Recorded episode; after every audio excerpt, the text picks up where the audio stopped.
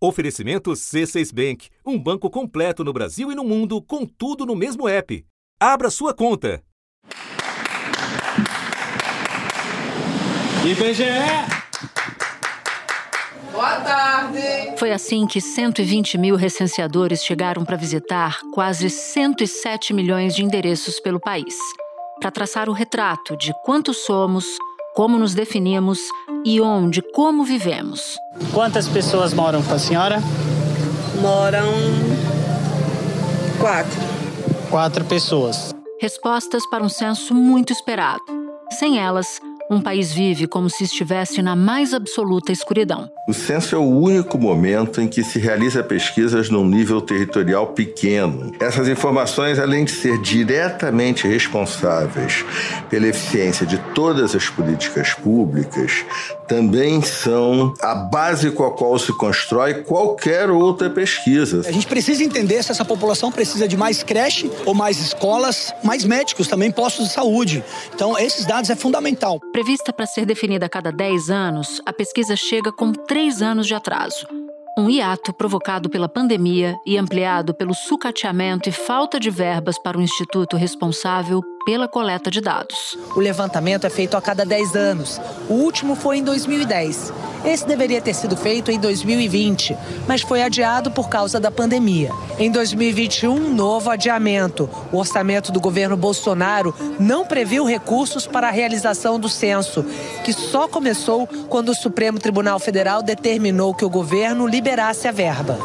Depois ainda teve falta de recenseadores. O resultado enfim chegou.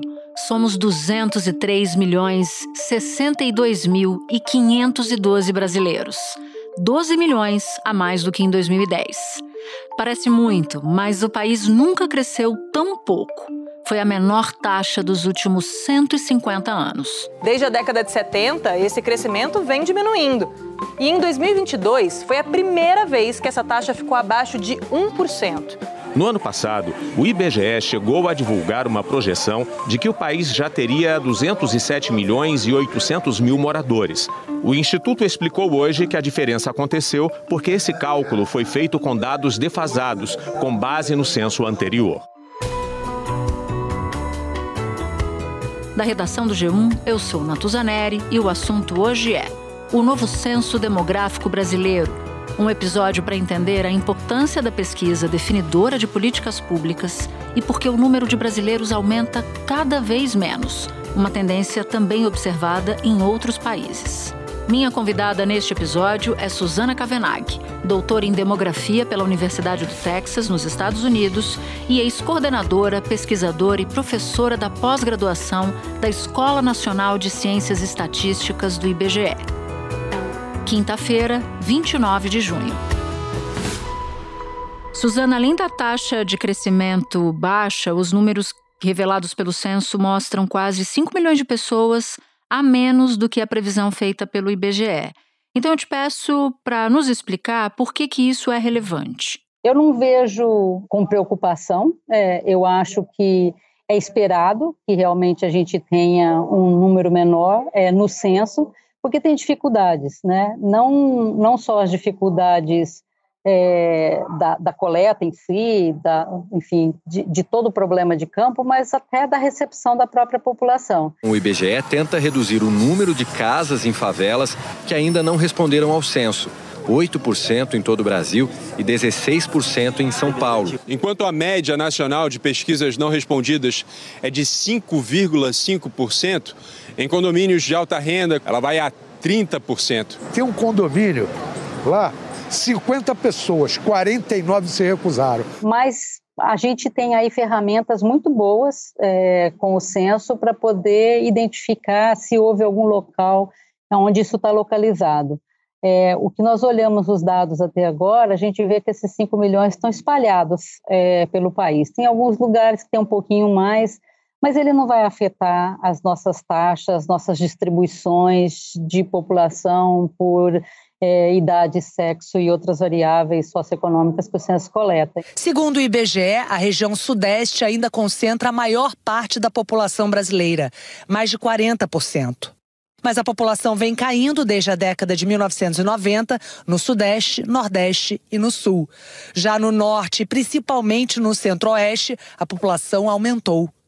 Entre 2010 e 2022, o número de domicílios cresceu e eles passaram a ter menos gente morando junto. Vai gerar algumas preocupações de que o Brasil está envelhecendo, a população em idade trabalhadora é menor é, proporcionalmente à população que já está inativa, já se aposentou.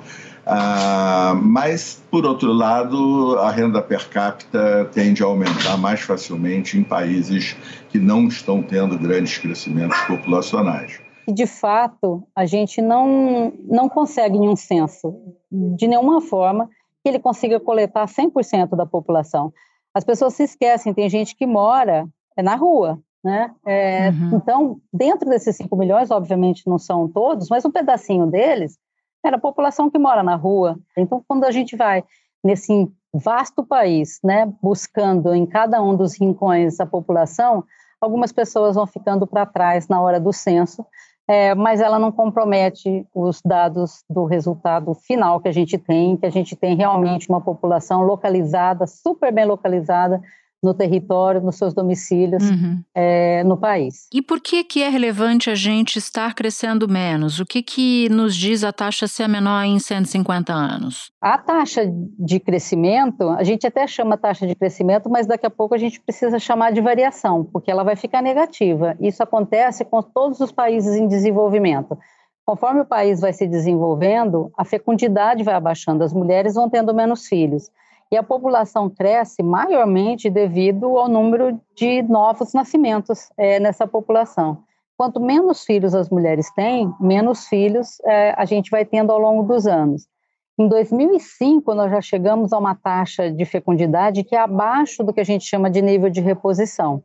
A gente só está tendo muitos nascimentos ainda, mais nascimentos do que óbitos no país, porque é, a gente tem muitas mulheres ainda em idade reprodutiva. Então, mesmo elas tendo poucos filhos, elas acabam tendo mais nascimentos do que óbitos na população como um todo. Então, assim, é natural que um país, ao se desenvolver, a fecundidade abaixe, as mulheres ou os casais consigam controlar a fecundidade e ter só os filhos que planejam ter. Mesmo nas últimas décadas, com famílias menos numerosas, o país continuou crescendo, mas com uma diferença o número de nascimentos começou a cair de forma gradual, ou seja, a diferença entre nascimentos e óbitos passou a ficar cada vez menor. A previsão do IBGE era de que essas duas linhas iriam se cruzar em 2047. Mas no meio do caminho apareceu a pandemia. E aí a população vai diminuir, não só a taxa vai diminuir, mas como a população em valor absoluto vai diminuir. E isso vai acontecer no Brasil na próxima década a gente vai começar a não só a taxa ser menor cada vez, mas ela vai passar a ser negativa, né? É, além disso, a gente tem pandemias que podem acontecer de novo. A gente acabou de ver como a pandemia aumentou o número de óbitos. Ele é momentâneo, aumenta em um, um período e depois volta aos óbitos normais. Entre 1950 e 60, atingimos a maior taxa, 3% de crescimento médio da população ao ano. Depois, o índice entrou numa trajetória de queda e entre 2010 e 2022 despencou meio por cento, menos da metade do censo anterior.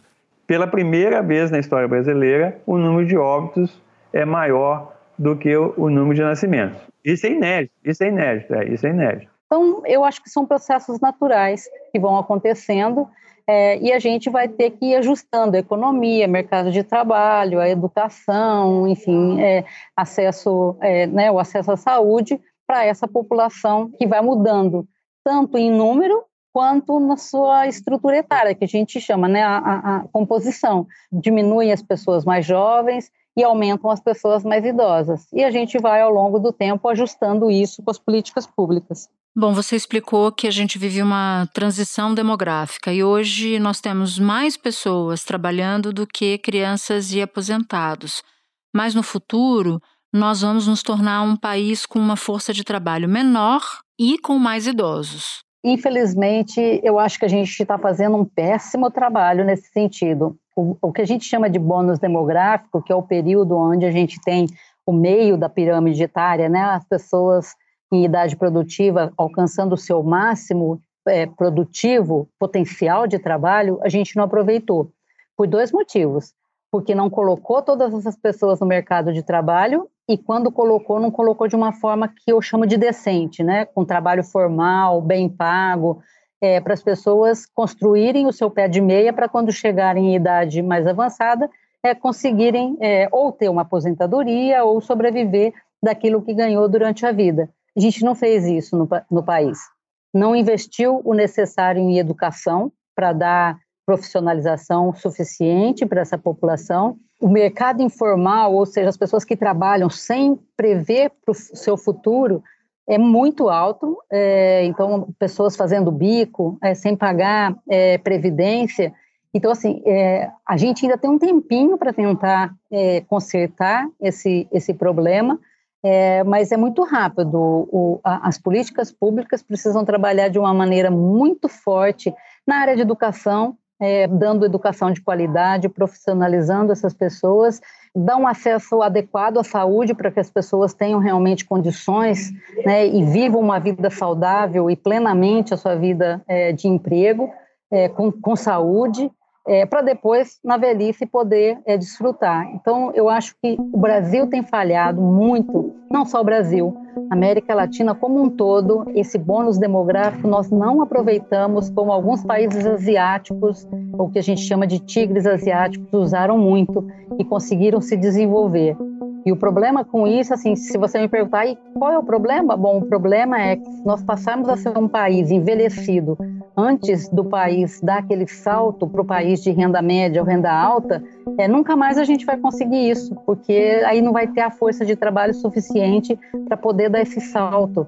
É, então, assim, estamos correndo contra o tempo nos últimos momentos do bônus demográfico para que as políticas públicas realmente invistam em educação de qualidade e mercado de trabalho decente é, para a população como um todo. Ou seja, significa que no futuro vai precisar se ter mais gasto com atenção com as crianças e também mais gasto previdenciário, né? O que pode gerar uma distorção enorme aí para o Estado. O cenário que você pinta, Suzana, é um cenário preocupante. O que, que os países que já estão mais à frente nesse processo de transição populacional fizeram? Você citou, por exemplo, os tigres asiáticos. O Brasil pode se espelhar nesses casos, mas queria primeiro entender como é que eles surfaram essa, essa onda primeiro? A Coreia do Sul, por exemplo, foi um país que, quando percebeu que a fecundidade estava baixando e ia perder essa oportunidade, eles investiram muito em educação. Deram educação de qualidade para toda a população. E, e hoje em dia, a Coreia, se você é um exemplo é, de, de país com, com uma boa educação. Uma das consultorias mais respeitadas do mundo na avaliação de sistemas de ensino colocou o Brasil no penúltimo lugar num ranking da qualidade da educação. O estudo analisou dados de 40 países. No topo do ranking, duas superpotências da educação, Finlândia e Coreia do Sul. A pesquisa levou em conta a qualidade dos professores e o desempenho escolar no ensino fundamental em áreas como matemática, ciências e línguas.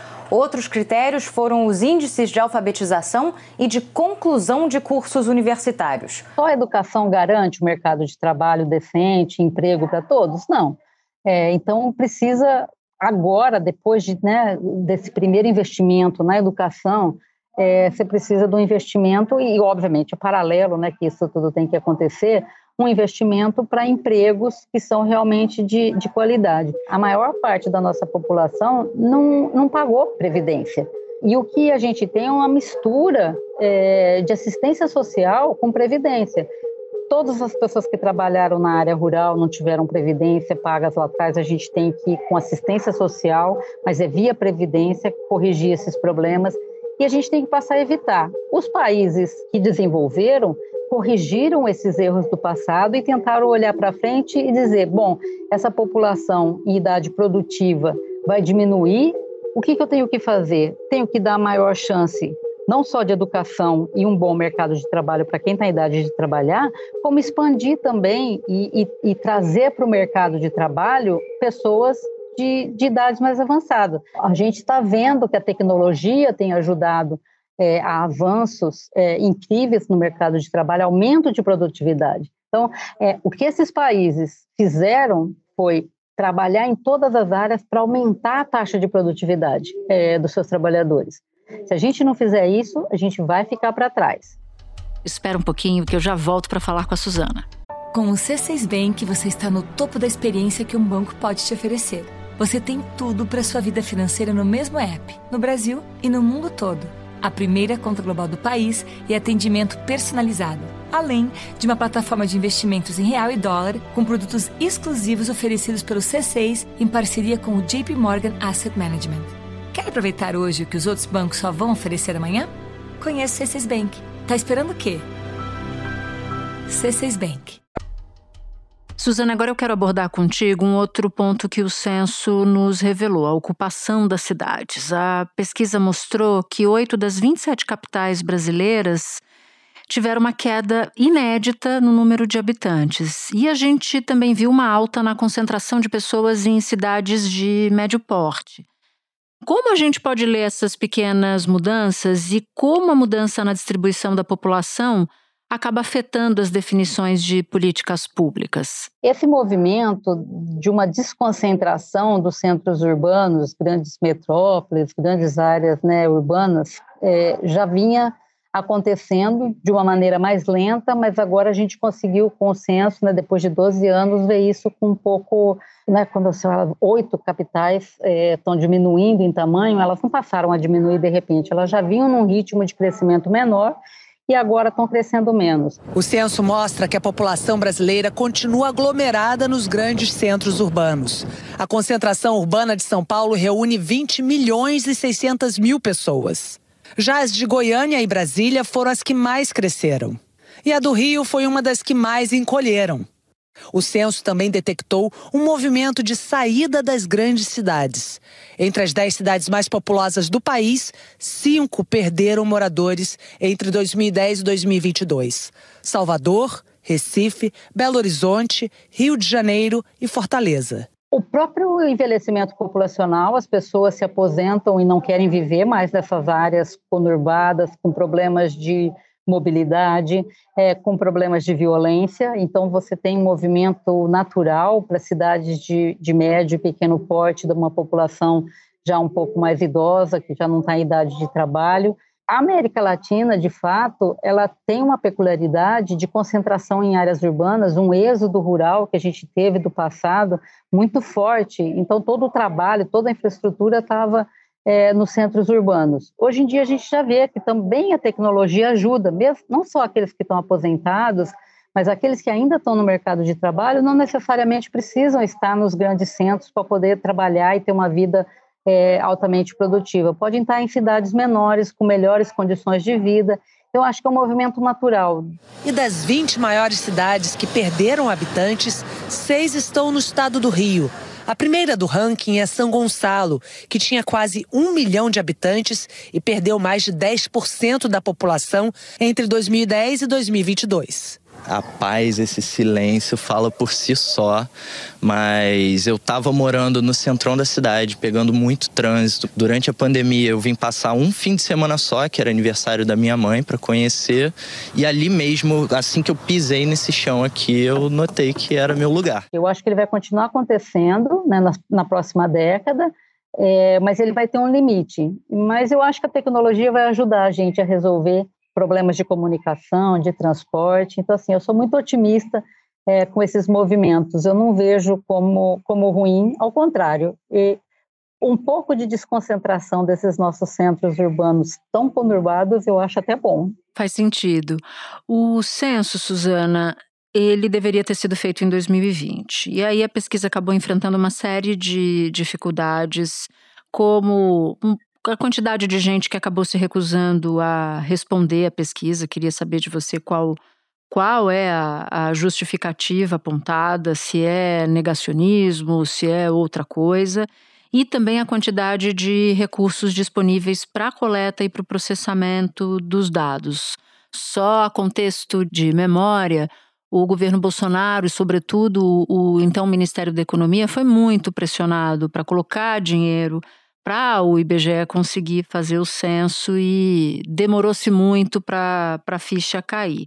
Então eu te pergunto, como é que você enxerga essas duas dificuldades e quais os possíveis efeitos disso e como se evita no futuro, ou seja, como se engaja as pessoas a responderem às perguntas dos recenseadores e como se garante recurso para que a gente tenha censo no período pré-determinado, de 10 em 10 anos. O aumento da, da não resposta, ele, ele acontece mundialmente. Não é só no Brasil, não é só nos países onde a gente teve polarização política.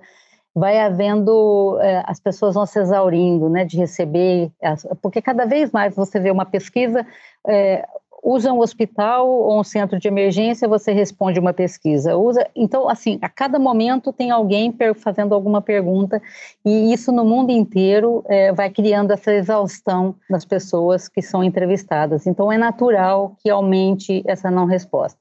Agora, para o censo, eu acho que o que falta, e já pensando aí o que, que a gente tem que pensar para o futuro, é, é uma consciência de cidadania, né? Eu acho que as pessoas têm que ter noção que elas precisam responder é, não, não porque ela vai estar ajudando o governo A ou o governo B, ela está ajudando o país, ela está ajudando é, a sociedade a se conhecer e para que o recurso, que é escasso e que cada vez vai ser mais escasso é, no orçamento é, da União, dos estados e dos municípios, que ele seja bem usado.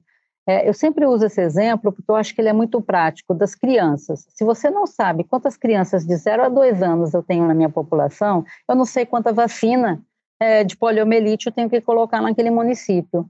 A outra forma que a gente vai vendo, que o futuro vai trazendo para a gente, a tecnologia, é que a gente vai buscando novas formas. Não necessariamente a gente vai bater na porta da pessoa e fazer as perguntas, mas vai buscar outras formas de buscar em registros administrativos, outras formas de coleta, como por telefone, por internet, que o censo até teve essa opção, mas foi pouquíssimo usado, menos de 1%. Eu acho que no futuro a gente vai usar mais isso quando as pessoas começarem a se acostumar, ter credibilidade na instituição e falar assim, não, eu vou responder, essa informação não vai ser usada, é, de maneira errada, ela vai ser usada para a política pública, para o bem do país, aí elas passam a, a responder. Então, eu acho que isso é, é super importante. Agora, para tudo isso, é isso que você falou, o país precisa de recurso, né? É, você não consegue produzir é, um censo tem o recurso adequado. O IBGE comunicou a saída de Suzana Cordeiro Guerra da presidência do Instituto num anúncio curto. O pedido veio um dia depois que o Congresso Nacional aprovou o orçamento de 2021, com um corte de quase 90% do valor previsto para o censo demográfico. Dos 2 bilhões de reais previstos inicialmente, sobraram menos de 100 milhões de reais. Com isso, o IBGE reduziu o número de questões do censo de 112 para 76, o que provocou protestos e críticas de servidores. Suzana Guerra decidiu deixar o cargo porque considerou inaceitável reduzir a quase zero o orçamento do censo demográfico e que a medida vai comprometer a base de dados do Brasil para a geração de várias políticas públicas, principalmente as mais urgentes: saúde, educação, transporte e emprego. Foi muito difícil, o IBGE fez esse censo com poucos recursos e, e, de fato, com não só recursos financeiros, com recursos humanos muito, muito uhum. restritos. Né? O IBGE teve aposentadorias ao longo dessa última década, mais de 40% é, do seu corpo funcional se aposentou. E você não consegue manter né, essas pessoas que ganham conhecimento, experiência para fazer é, as pesquisas bem feitas, e aí elas saem porque se aposentam e você não formou os quadros novamente. E isso é essencial, que o país tenha, que ele invista dinheiro, não só no momento do censo, mas que ele tenha um planejamento adequado para a produção dos dados, das informações que o país precisa durante os anos intercensitários também, não só durante a década. Então, isso é essencial, que a gente tenha noção que realmente colocar recursos para produzir os dados não é caro. É, ele bem planejado, ele vai ser bem usado e vai trazer um retorno muito maior do que aquilo que a gente pode imaginar. Suzana, foi um prazer te ouvir com tanta clareza e aproveito aqui em nome da equipe do assunto para te mandar um abraço e para mandar um abraço também aos recenseadores, né, que fizeram um, um, trabalho difícil e que, enfim, atuaram com com muita dedicação. Obrigada por ter topado falar com a gente. Eu que agradeço e também assim agradeço muito você lembrar. Eu acho que os recenseadores são a base é, fundamental para fazer a pesquisa. E olha, eu sempre digo, é, são esse pessoal tem o couro grosso, porque trabalhou trabalhou no sol, trabalhou na chuva, pesado, é, resistiu, um, um, trabalho enorme, é, mas não desistiram. É, e o IBGE como um todo também, aqui queria deixar de público a, o agradecimento aos técnicos todos que trabalharam dia e noite para que esse censo pudesse sair. Este foi o assunto podcast diário disponível no G1, no Globoplay, no YouTube ou na sua plataforma de áudio preferida. Vale a pena seguir o podcast na Amazon ou no Spotify, assinar no Apple Podcasts, se inscrever no Google Podcasts ou no Castbox e favoritar na Deezer. Assim você recebe uma notificação sempre que tiver um novo episódio. Comigo na equipe do assunto estão Mônica Mariotti, Amanda Polato, Lorena Lara, Luiz Felipe Silva, Tiago Kazuroski, Gabriel de Campos, Guilherme Romero e Nayara Fernandes. Eu sou Nato Zaneri e fico por aqui. Até o próximo assunto.